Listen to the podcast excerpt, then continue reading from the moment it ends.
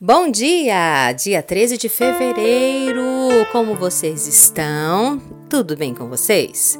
Hoje nós continuaremos o nosso devocional baseado em histórias de homens da Bíblia.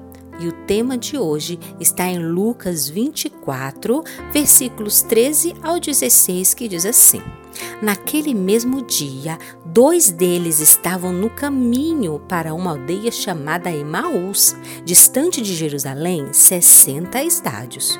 E iam conversando a respeito de todas as coisas sucedidas. Aconteceu que, enquanto conversavam e discutiam, o próprio Jesus se aproximou e ia com eles. Os seus olhos, porém, estavam como que impedidos de o reconhecer.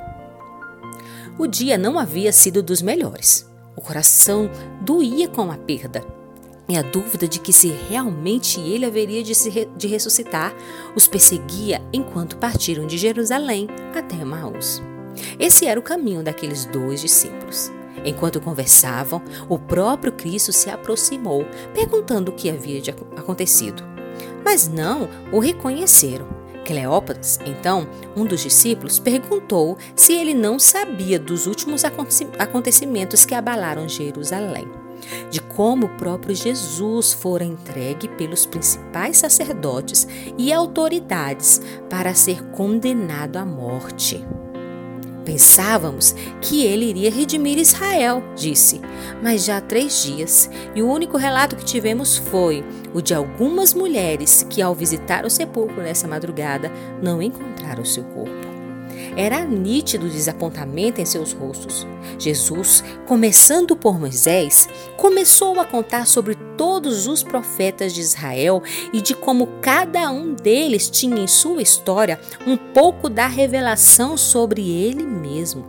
Tanto que contou que não perceberam que já haviam chegado na aldeia. Os discípulos convidaram aquele estranho para que pousasse aquela noite ali. Aconteceu que, quando se assentaram para a refeição, Jesus, pegando o pão, abençoou e deu graças. Foi quando seus olhos abriram e viram que era o Mestre que estava com eles durante todo aquele dia. E logo desapareceu. Os dois discípulos refizeram todo o caminho até Jerusalém para que soubessem o que lhes havia acontecido. Eu imagino como deve ter sido triste, conflitante para os discípulos e aqueles que acompanharam todo o ministério de Jesus durante aqueles três anos, vê-lo ser condenado à morte e entregue, mesmo sendo inocente. Imagino que realmente esses três dias após a sua morte devem ter sido de suplício e sofrimento, na expectativa de sua ressurreição, como ele prometera. Mas Jesus faz do jeito dele, e isso os discípulos não conseguiam entender. Aqueles dois, de volta de Jerusalém para Emaús, tiveram o privilégio de ouvir da boca do próprio Jesus ressuscitado, como todos os profetas que o antecederam contaram um pouco e revelaram um pouco da sua própria história. Aqueles dois tiveram o privilégio, em sua refeição com Cristo, a terem seus olhos abertos e virem que quem estava com eles era aquele que morreu para salvá-los. Ah, e quantas vezes isso não acontece com a gente, não é mesmo?